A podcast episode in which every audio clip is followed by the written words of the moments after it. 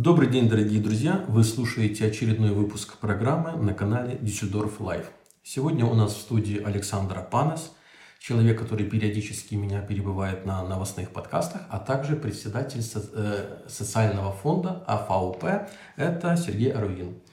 И Артем Мирошник, который очень много о себе возомнил, хотя имеет на это полное право, являясь генератором и вдохновителем идей на платформе Düsseldorf Live. Э, Мы сейчас, у нас была пауза, пили кофе и думали, э, с какой темы начать. И чуть даже не подрались. Почему? Потому что в э, проблема эту можно поделить на две части. Детские сады и школы. Я думаю, сейчас, кто нас слушает, живя в Германии, вы тоже поняли, что это очень важные такие проблемы и очень горячие. Детский сад и школа. Что туда, что туда трудно попасть, трудно их выбрать и трудно туда интегрироваться. Поэтому, скорее всего, в сегодняшней программе, может быть, мы охватим немножко поверхностно эти проблемы, а потом сделаем отдельные выпуски по каждой тематике. Нам сегодня повезло, сегодня э, с нами э, Сергей, а ты у нас, по-моему, ну, не то, что на 100% знаком с этой тематикой, а, наверное, на процентов 300. Артем, спасибо большое, да, за твои комплименты. 300, э, 400 или пол-литра. А, ну это не об этом. А, тем не менее, как Артем запретил нам общаться о водке. Серьезно? Ты заметил, да, ну да. видишь, как-то оно, оно, тем не менее, сквозит, Вот скажем на мышечке записалось. Дело в том, что вот этот опыт, он э, имеет совершенно практический характер. Мы э, в Дюссельдорфе э, стали первой организацией, э, которая смогла открыть э, государственный э, э, детский сад, дошкольное учреждение э, с билингвальным образованием. То есть На каких языках? на немецком и русском языке. Государственный обозначает что? Для наших слушателей, кто только приехал в Германию, это э, бесплатно детей? Бесплатный детский сад. Посещение детского сада. Вообще всех в Дюссельдорфе э, порядка 380 э, дошкольных учреждений, то есть очень много детских садов.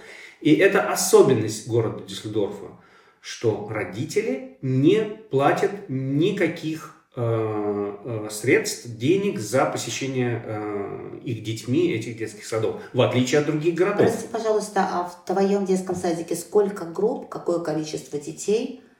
Э, Наш детский сад э, состоит из четырех групп. На данный момент у нас 83 ребенка. И эм, мы из этих четырех групп у нас две группы билингвальные, двуязычные, где идет преподавание и на немецком, и на русском языках. Вот. И такой у нас не маленький детский сад на самом деле. Но вообще в детский сад Германии попасть нереально сложно. Это, ну, я не знаю, это, э, по-моему, э, здесь существует такое мнение, бытует мнение, что записывать ребенка нужно в детский сад в тот момент, когда До мама только посмотрела на папу и подумала, а не сделать ли нам ребенка. Ну, э, на самом деле, конечно, можно по этому поводу смеяться, но вот, например, в наш детский сад, я сейчас не обладаю, так сказать, уточненной информацией, но где-то порядка 300 родителей ожидают места в нашем детском саду. И большинство из них, естественно, не сможет получить место.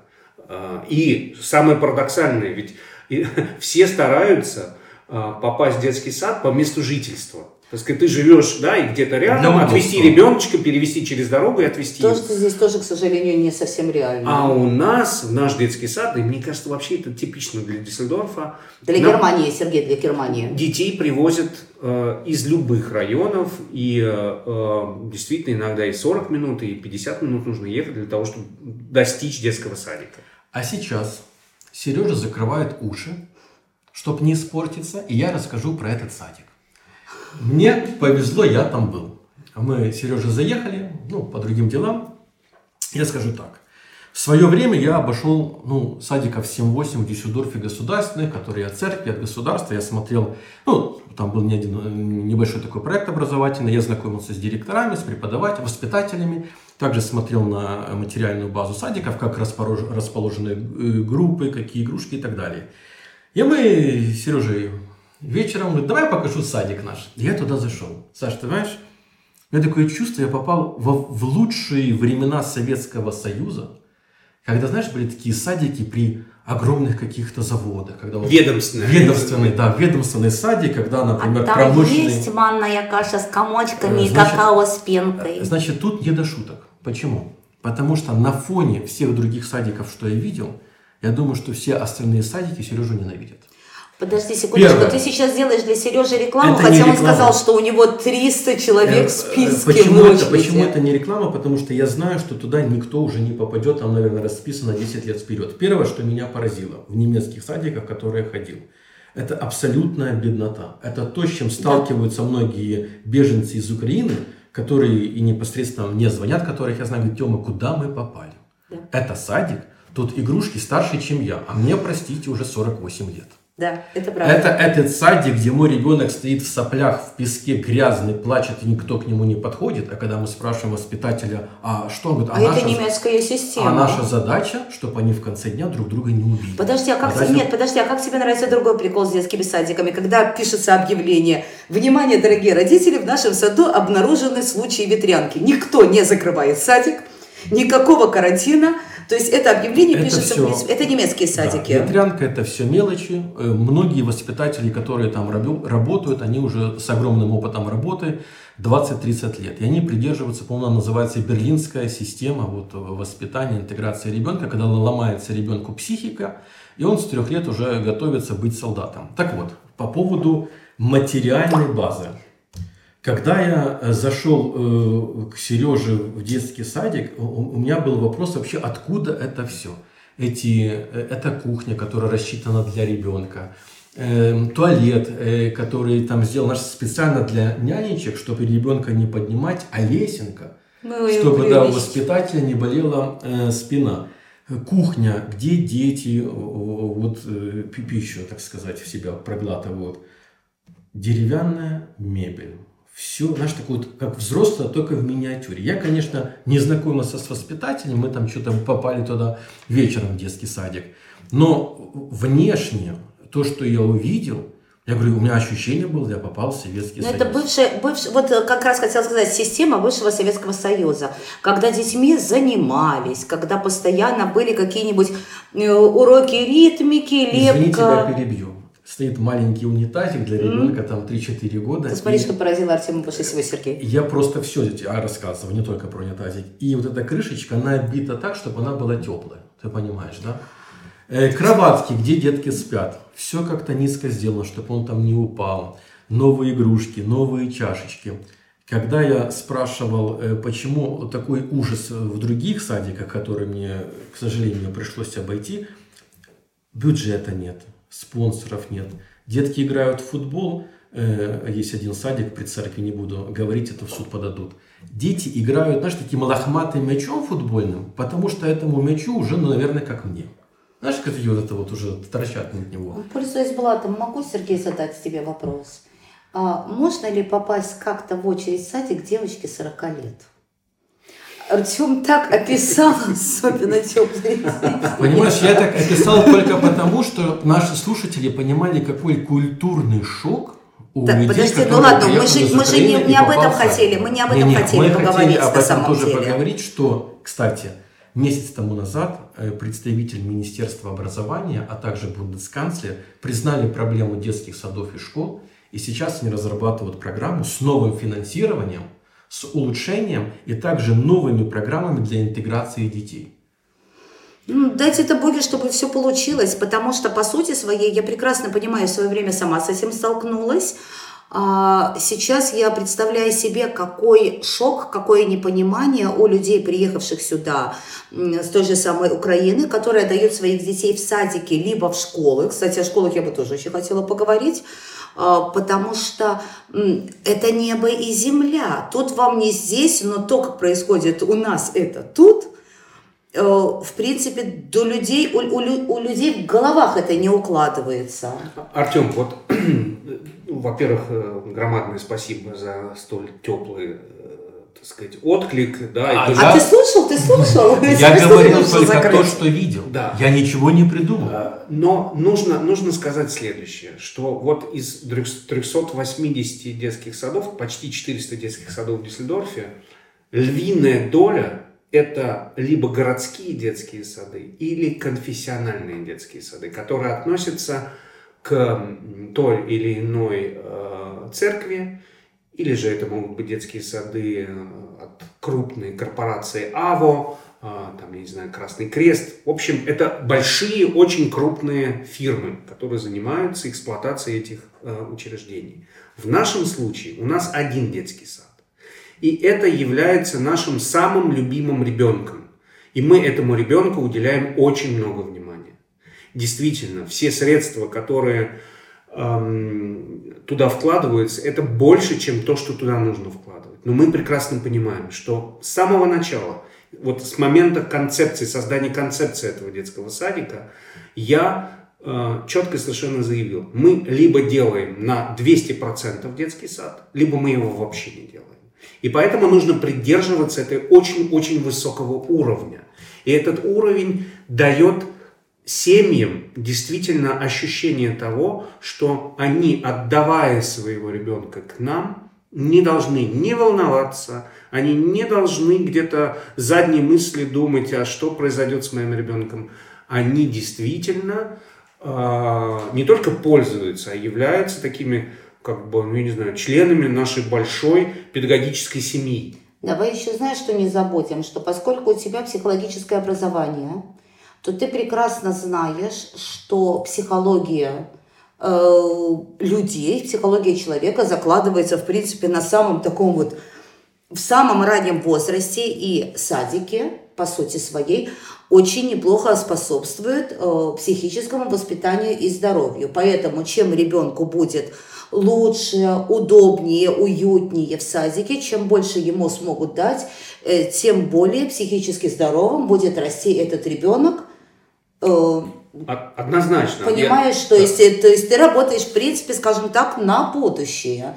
Не на здесь и сейчас, а на будущее вот этих вот детей, которые потом вырастут и войдут во взрослую жизнь. Мы работаем на опережение. Без сомнения, mm-hmm. это является как бы основным постулатом нашей э, деятельности. Психоэмоциональная составляющая вот, процесса социализации детей в симбиозе нашей работы вместе с родителями они являются нашими партнерами, они не клиенты наши, они, мы не обслуживаем их, они наши партнеры, мы их обязательно подключаем во все педагогические процессы, они сопровождают нас. Да? Нет такого, что привел ребенка, отдал, да, и э, вечером его забрал. То есть ежедневный э, фидбэк, как бы какая-то оценка, какая-то возможность э, общения с нашими педагогами, ежемесячные разговоры с нашими педагогами. Есть какая-нибудь тетя, которая играет на баяне.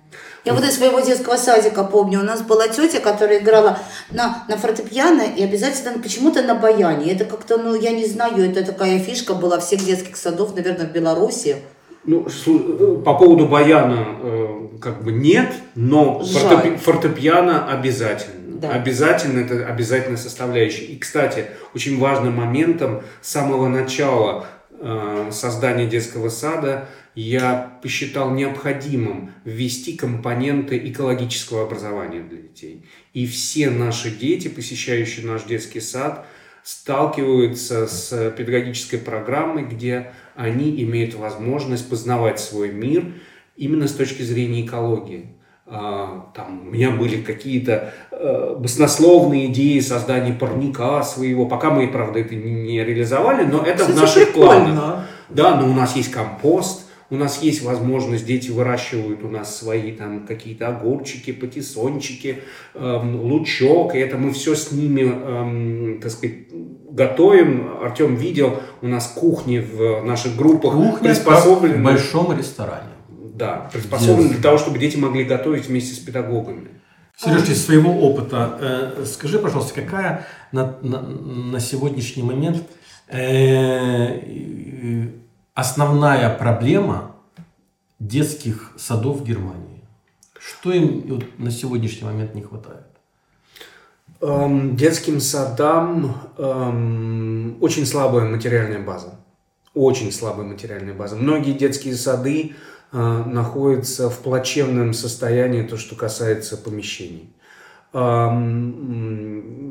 Много проблем, связанных с персоналом. Люди, которые, так сказать, задерживаются на всю жизнь в детских, в дошкольных учреждениях, они не мотивированы, проработав. Это, причем это очень тяжелая работа, на самом деле. Так сказать, если задуматься, да, о судьбе э, воспитателя, воспитательницы, это чрезвычайно тяжелая, физически очень тяжелая, э, эмоционально очень тяжелая работа.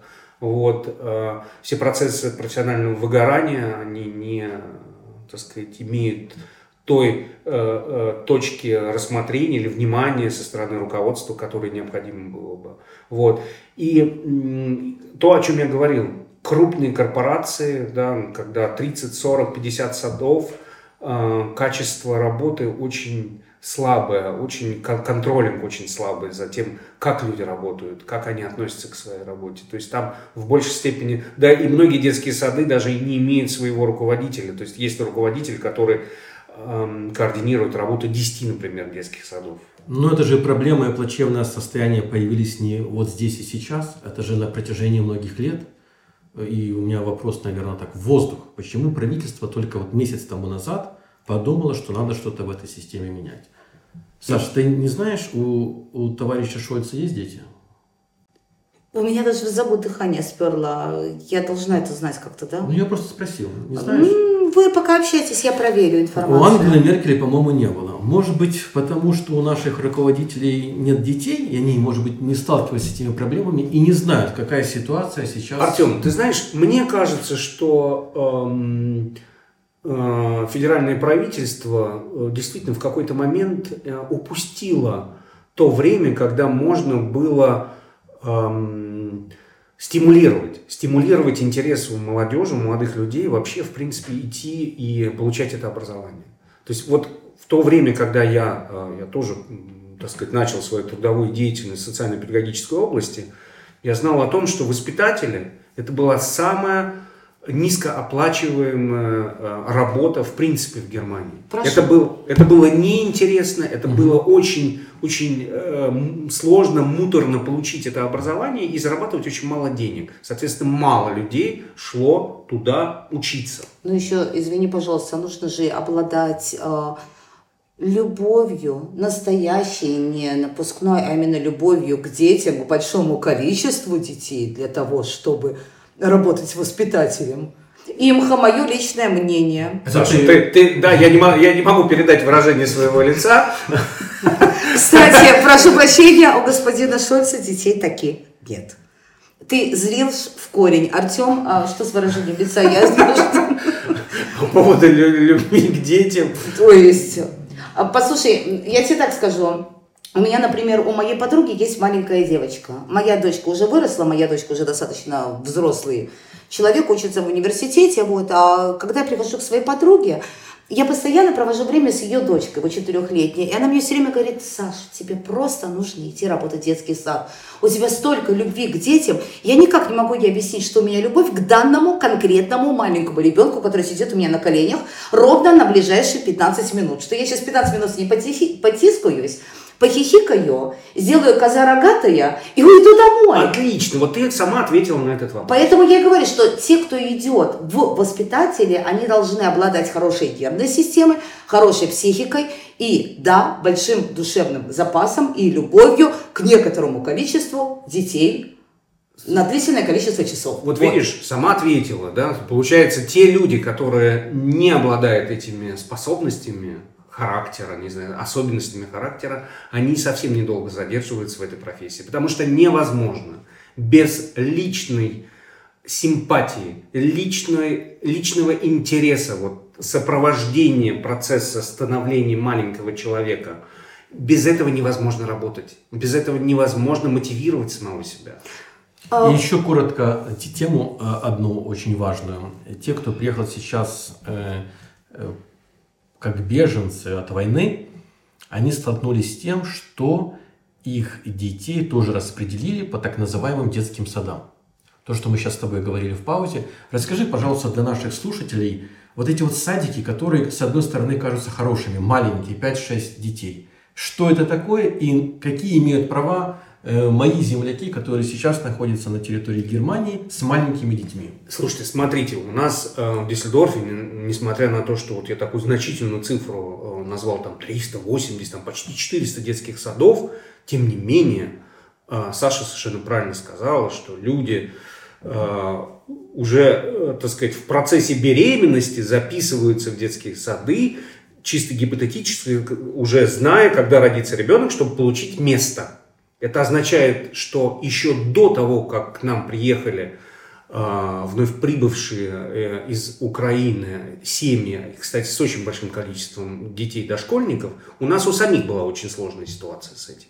Соответственно, куда размещать этих детей? И поэтому на городском уровне, на муниципальном уровне. Я не знаю, кстати, как это в принципе происходило в земле, нужно как бы посмотреть источники. Но в Дюссельдорфе было принято решение, что маленькие ясли – это учреждения такие небольшого компактного характера, где дети до трех лет в количестве 9 детей максимально могут находиться. Вот такие, это частные инициативы. Угу. Ну, они бывают не только у частных лиц, но и у социальных корпораций.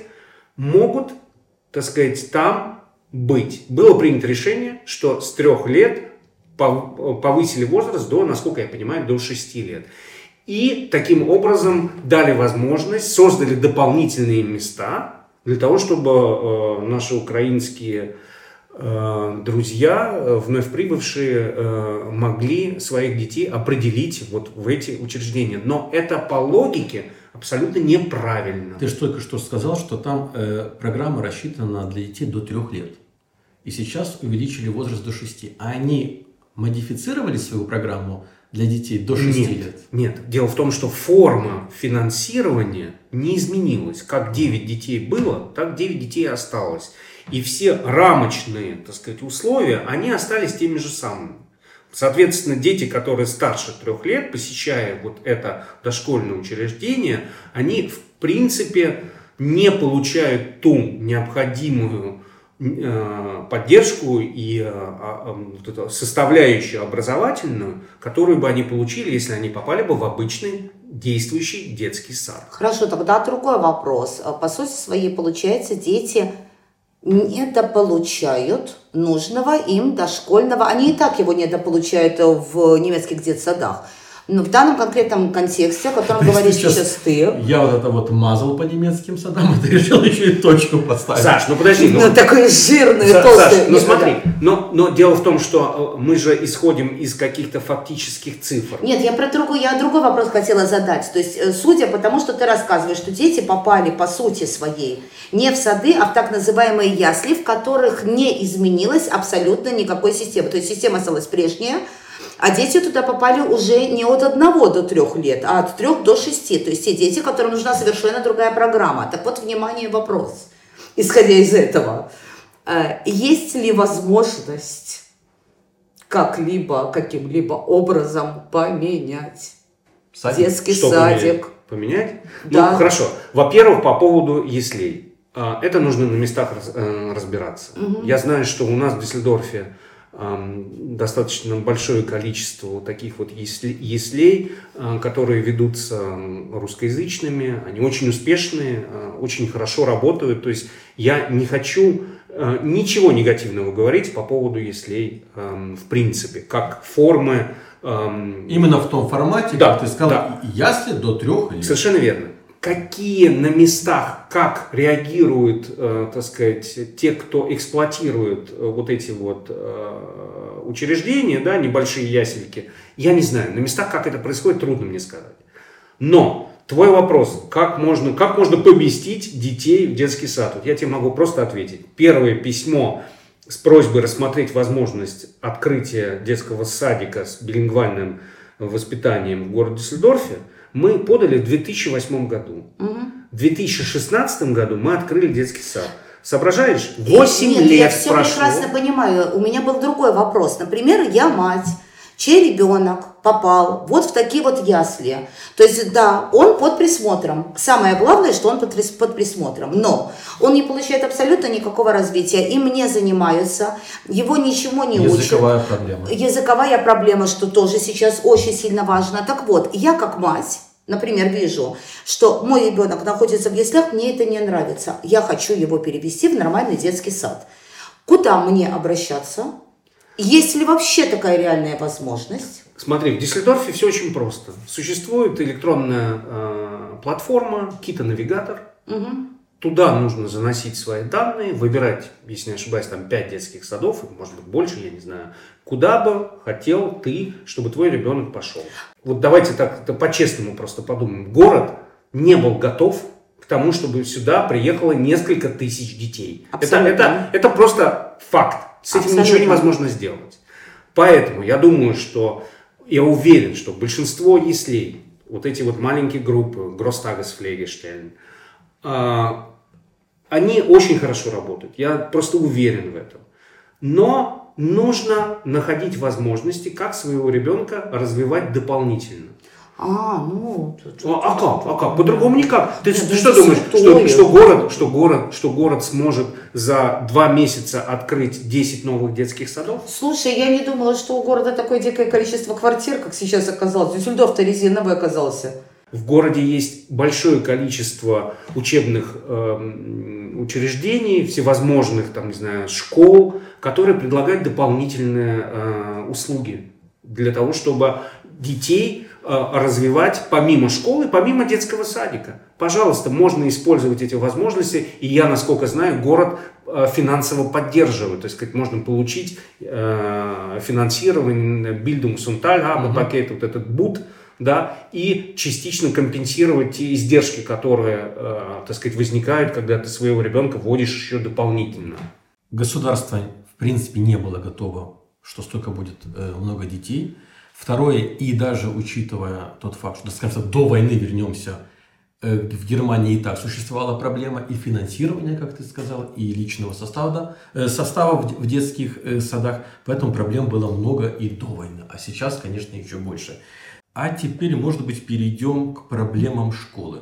Саша, знаю, что ты э, подготовила школьную, так сказать, программу. Что со школами? Ой, ну слушай, со школами, вот сейчас я, поговорив с вами на тему детских садиков, так себе подумала, правильно, э, абсолютный недостаток вот этого дошкольного образования потом приводит детей в школу, э, что мы видим в школах? То есть, по сути своей, опять-таки, школы очень сильно отличаются в Германии от бывшего Советского Союза, давайте э, скажем так. Сразу да? давай, если ты можешь ответить на вопрос, здесь что столкнулись э, люди из Украины, школы делятся на какие-то категории. Это Ах. общая школа, там, не Ну общая. подожди, это делится после четвертого класса. Кстати, вот интересно, что после четвертого класса, по сути своей, ребенок выбирает, куда ему идти. Э, есть ребенок как бы... или родители? Вот, подожди, вот это самое интересное. Как бы есть три наименования школ, значит, общая школа, реаль школе, то есть, ну как, по-пацански, реально. По-пацански, да, реальная школа. И гимназия. По факту... Есть еще гизамтшуля. А я сказала общая школа гизамтшуля. А, да. Это, ну, это подожди, есть еще хауптшуля. Да. Тоже, да. Есть это... четыре, сейчас мы категории назвали. Скажи... Это, это, это еще хуже, чем реальная шуля, но лучше, чем гизам шуля, да? Скажем так. Нет, есть проблема... еще фиада шуля. Проблема в другом. Э, я хотела просто на другую тему сказать, что по сути своей, конечно, выбирает ребенок родители, куда идти. Но мнение учителей очень немаловажно. Мнение учителей играет большую роль в том, куда ребенок пойдет. Например, ребенок считает, что я потяну гимназию. И родители так считают. А особенно после нашего образования, давайте скажем так, опять-таки, бывшего Советского Союза, да, назовем это так, а, мы все считаем, что мы, да, мы вперед, мы в гимназию. А учитель, например, считает по каким-либо причинам, что нет, не потянет ребенок гимназию. Так вот, мнение учителя как бы достаточно сильно имеет значение. Вот что как бы очень многих людей напрягает. Саш, ну ты же знаешь о том, что да, я с тобой согласен, что каждый ребенок, который оканчивает начальную школу, четвертый класс, получает э, Направление. Э, направление, да. Это направление как бы действительно в первую очередь да, формулируется учителем. Но, тем не менее, родители э, имеют возможность э, с помощью связи, с помощью своей пробивной силы, тем не менее, направить своего ребенка, несмотря на то, что, может быть, ему не советуют попасть в гимназию, да, направить своего... Ты абсолютно прав. Да. И, что самое интересное, по немецкой системе, ребенок пятый и шестой класс остается в гимназии, так называемая Erprobungsphase. Мгм. да? И Пробные. по- ближе к шестому классу уже, наверное, становится понятно и в пятом классе дети, которые не тянут, которые просто не могут, с... потому что полностью все меняется. Но опять-таки, смотри, какая интересная система, с чем вот столкнулись сейчас э, наши э, вновь прибывшие товарищи, люди. Смотри, немцы ко всей немецкой системе относятся очень сильно спокойно. В каком плане? Здесь же очень спокойно относятся ко второму году. Здесь очень спокойно относятся к тому, что ну не пошел ребенок в гимназию, он пойдет в ту же самую, там просто общую школу. Э, Если ребенок к 10 классу начинает тянуть, он всегда может поступить в гимназию. Если он не начинает тянуть, у него всегда есть возможность поступить в техникум после 10 класса.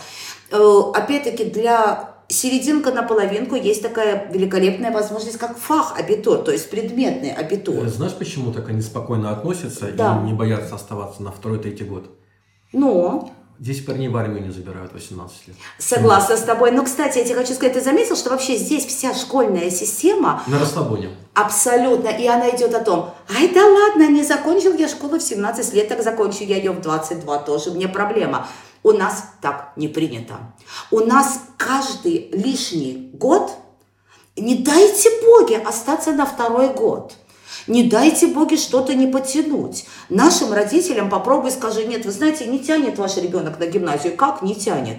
Мы ребенка отправим к 185 репетиторам, мы ребенку загубим все детство, но он потянет гимназию, понимаешь, Ну, Артем? ну, скажем так, что гимназия сложное обучение. Э, Дети, которые туда идут, они, конечно, по полной программе пашут и днем, и ночью. И сколько слышал от родителей, чьи дети поступили в гимназию, дети там, конечно, и пяти минут не имеют. Это сложная, действительно. Очень тяжело. И, кстати, есть еще одно но. Э, дети, приехавшие, ну вот на данный конкретный момент из Украины, в общей массе процентов 80, а то и 90 идут на класс ниже.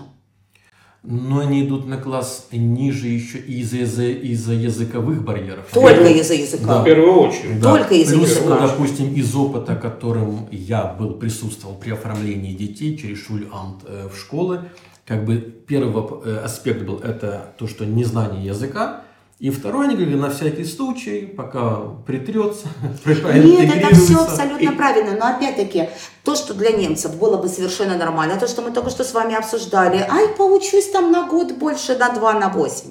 Для наших детей это просто, ну, я не знаю, это психологическая травма. Ребята, согласитесь, как это так?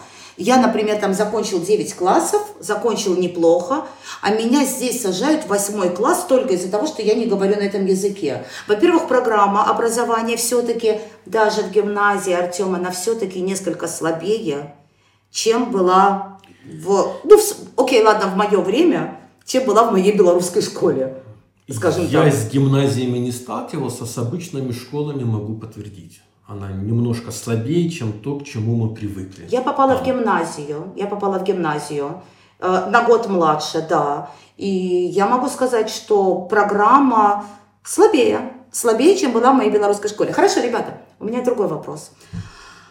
А, Этот вопрос задали мне некоторое количество переселенцев, у которых дети ходят в третий, четвертый класс. Как вы знаете, в Германии принято, принят такой предмет, как сексуальное воспитание. Он принят, он э, обязательный, насколько я знаю. Как вы к этому относитесь? Слава богу, мы к этому вообще не относимся, мы его не преподаем. Но, э, смотря, опять же, все многое зависит, я как э, преподаватель в прошлом, могу сказать так, очень многое зависит от преподавателя. Совершенно с тобой Можно соглашусь. преподавать, как дома собирать атомную ядерную бомбу, но если это будет учитель от Бога, это будет интересно. А можно преподавать историю, очень интересную науку, но если будет кто сидеть мямлить возле доски, доски, которым вообще не интересен предмет и дети, тогда Слушайте, мне кажется, что это такой несколько преувеличенный краеугольный камень, э, э, который здесь почему-то в первую очередь начинает как бы да, пульсировать в сознании наших вновь. Скажи, вот в том-то и дело. Для нас, ну, вот я двух детей, э, э, так Отец. сказать, отец двух детей, которые посещали э, начальную школу, и где действительно бы- были какие-то элементы вот этого сексуального э, образования. и в первом и втором случае э, это даже не было темой. То есть это вообще, это где-то как-то сопутствующе прошло, эм, нас, родителей, эм, учителя информировали о том, как они это будут доносить. Это все было очень в детской форме, детям это было интересно. Э, очень и, вменяемо, а, абсолютно. То есть это не, не, не, меня, ни на секунду у меня не возникло ощущение, что где-то какой-то перебор был, где-то чересчур внимание на гендерное равенство как-то вообще этого не было. Да нет, Сергей, ты абсолютно прав. Но опять-таки у нас действительно таких проблем нет. Но почему-то подобные вопросы очень часто возникают именно у переселенцев, И которые... Скажу да. тебе почему. Скажи, Это пожалуйста. один из способов пропаганды э, влияния на русскоговорящего, ну, скажем так, на, советского, на советских людей, живущих в Европе. Ты не замечала, что как Эм, причина того, почему не должны любить Европу, одна из, это Европа, это пропаганда однополых браков. А, да. Второе, ваших детей будут э, рассказывать ужасы в Советском Союзе, как говорили, секса, секса. Вот, и эти такие пугалки, которые часто неправда. присутствуют на э, федеральных даже каналах. А почему неправда? Просто люди, которые об этом говорят, никогда в Германии не жили. И это один, одна из причин, которой пользуются пропагандисты для того, чтобы изменить точку зрения вновь прибывшего в Европу, что вот вы там остались в Германии, ребенок пойдет в третий класс, то там его вообще учитель может изнасиловать. Там вообще жуть. Не встречала вот такой аспект?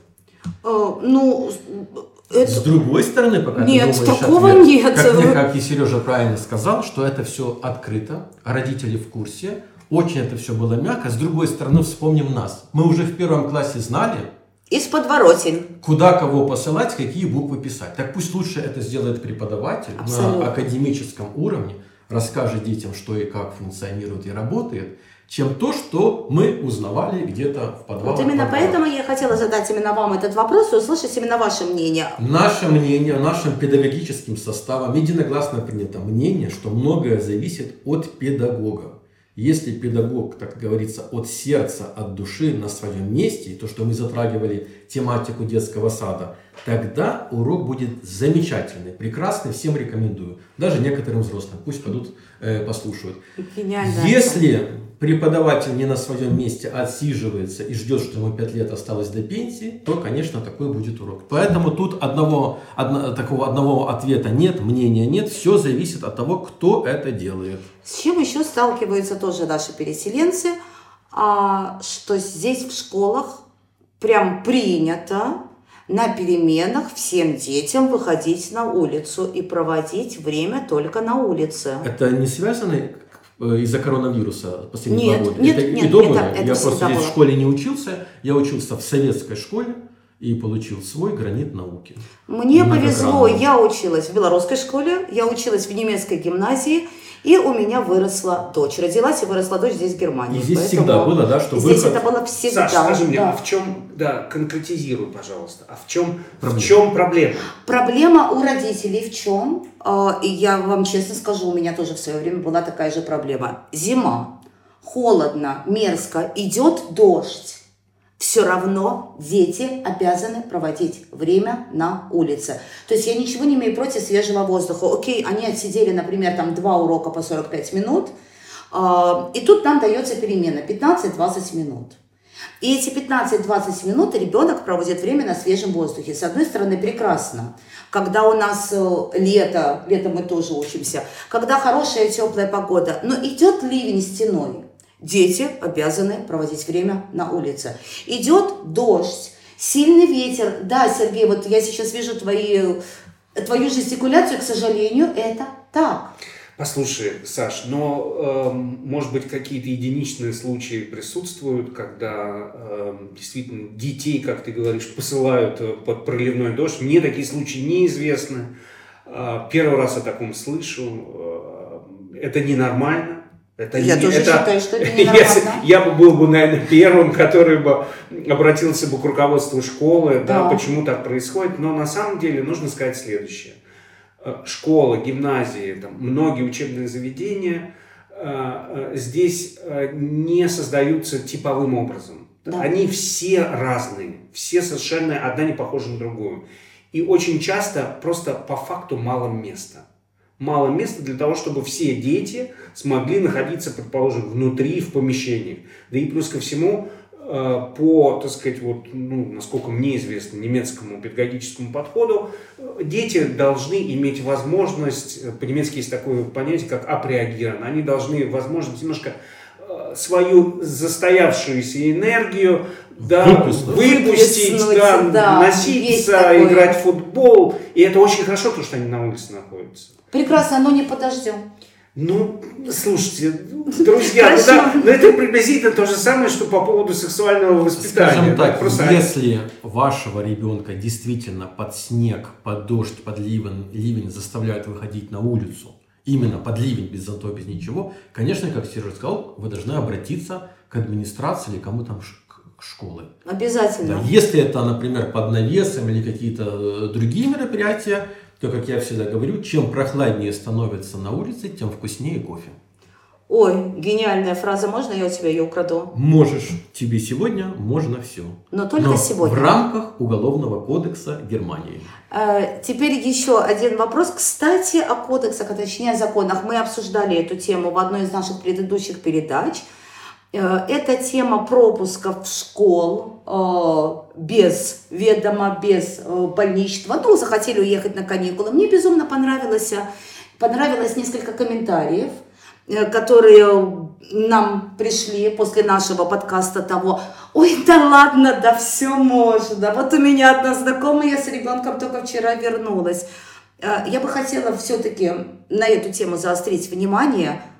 Э, В принципе, по факту можно все. Хорошая тема, отличная, Да. Саша, спасибо. А, а, смотри, есть два, две плоскости. Да. Одна правовая плоскость, а другая межчеловеческая.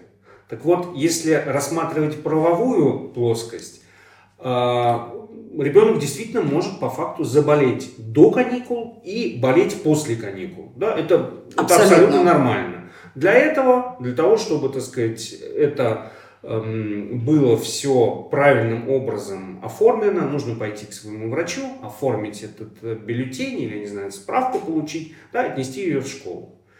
Но, а, э, так если задуматься, это может произойти один раз.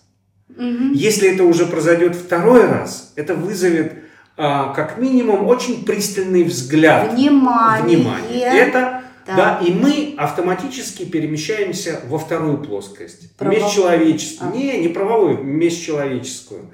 То есть, если ты принесешь, если родители принесут во второй или в третий раз снова а, справки, кстати, от одного и того же врача, тогда в школе может возникнуть а, ощущение такое, они нас дурят. Они, они э, не, не понимают, да, что такие ситуации в Германии не признаются. Ну, ты знаешь, я тебе хочу сказать, что была одна ситуация крайне неприятная в то время, когда училась моя дочь.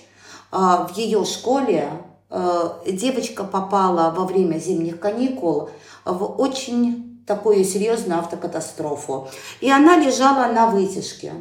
Так вот, школа требовала у больницы все справки, все рентгены, э, все доказательства того, что ребенок действительно болен и находится в больнице, и даже была готова оплатить ребенку, э, лежащему на вытяжке, медтранспорт, чтобы он возил девочку в школу и из У школы. меня тогда такой вопрос. Да. Интересно посмотреть предысторию этой девочки. Как часто она болела на каникулах, что школа так серьезно взялась. Вполне может такое быть, но опять-таки я То, к что говорил Сережа, всегда Абсолютно. надо оставаться человеком. Я просто к чему хотела это сказать, что мне очень нравятся эти варианты. Да ладно, да все можно. Можно, Ребята, все можно. Все можно. Слушайте, нельзя забывать о том, что вот да, мы только что говорили, две плоскости, правовая, межчеловеческая плоскость. Правовая плоскость у нас существует а, школьная повинность, да? Да, Дети обязаны посещать школу, обязаны.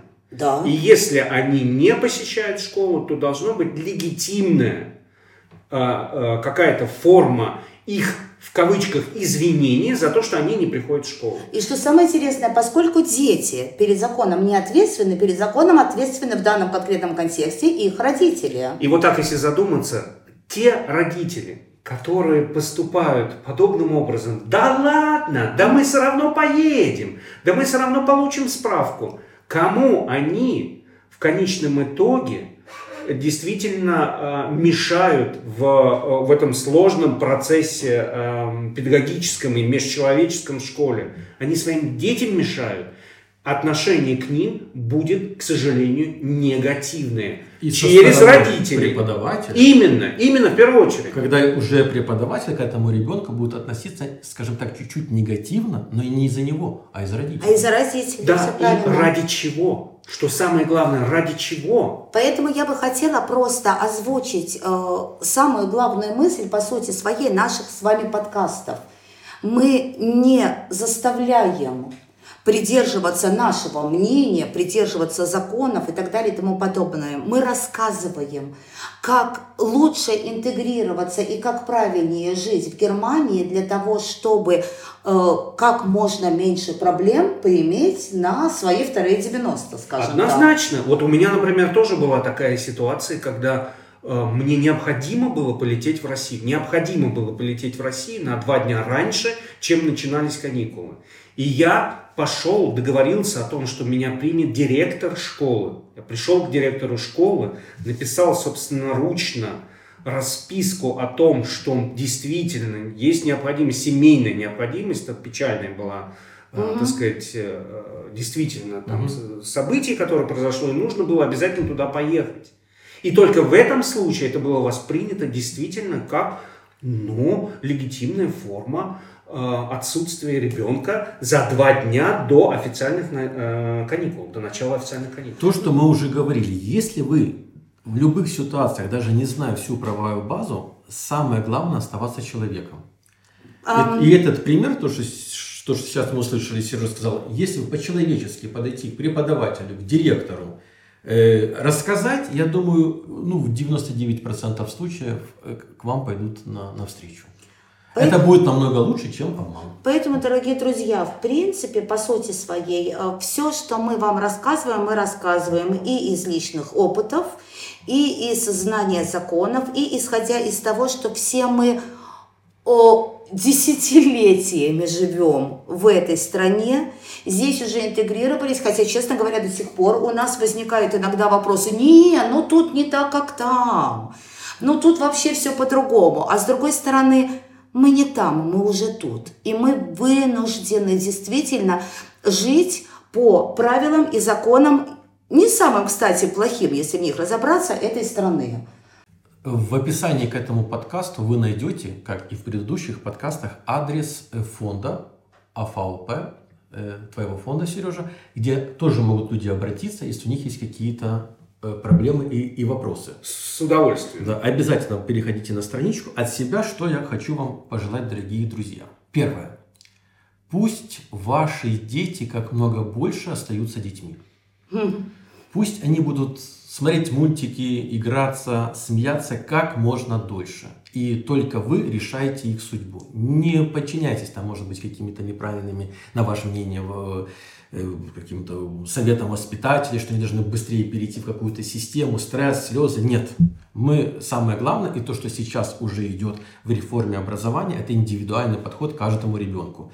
Ребенок должен получать удовольствие от жизни. Поэтому Первое, пусть ваши дети э, будут дольше детьми. Второе, а, оставайтесь всегда людьми, скажем так, человеками в любой ситуации. Надо вам раньше уехать э, в отпуск или, может быть, навестить бабушку, дедушку, разные ситуации. Просто под... не обманывайте, подойдите к директору, как и Сергей сказал, подойдите к преподавателю. Все можно сделать. Ну, Артем, к сожалению, эта программа не работает, если хочешь уехать в отпуск. Эта программа работает только, вот как Сергей правильно сказал, Так она таки печальных работать. Она таки и должна случаях. работать, потому что школа это как работа. Как работа, Как правильно, работа. да. Поэтому все это те же самые условия. И третье, что вам, конечно же, желаю, мои дорогие друзья, мои земляки и просто знакомые, незнакомые даже, это мирного неба. Потому что вы, наверное, прослушали наш предыдущий подкаст э, новостной, ну, там волосы дыбом встают, конечно. Так мы это еще не затронули тему возможного ядерного удара.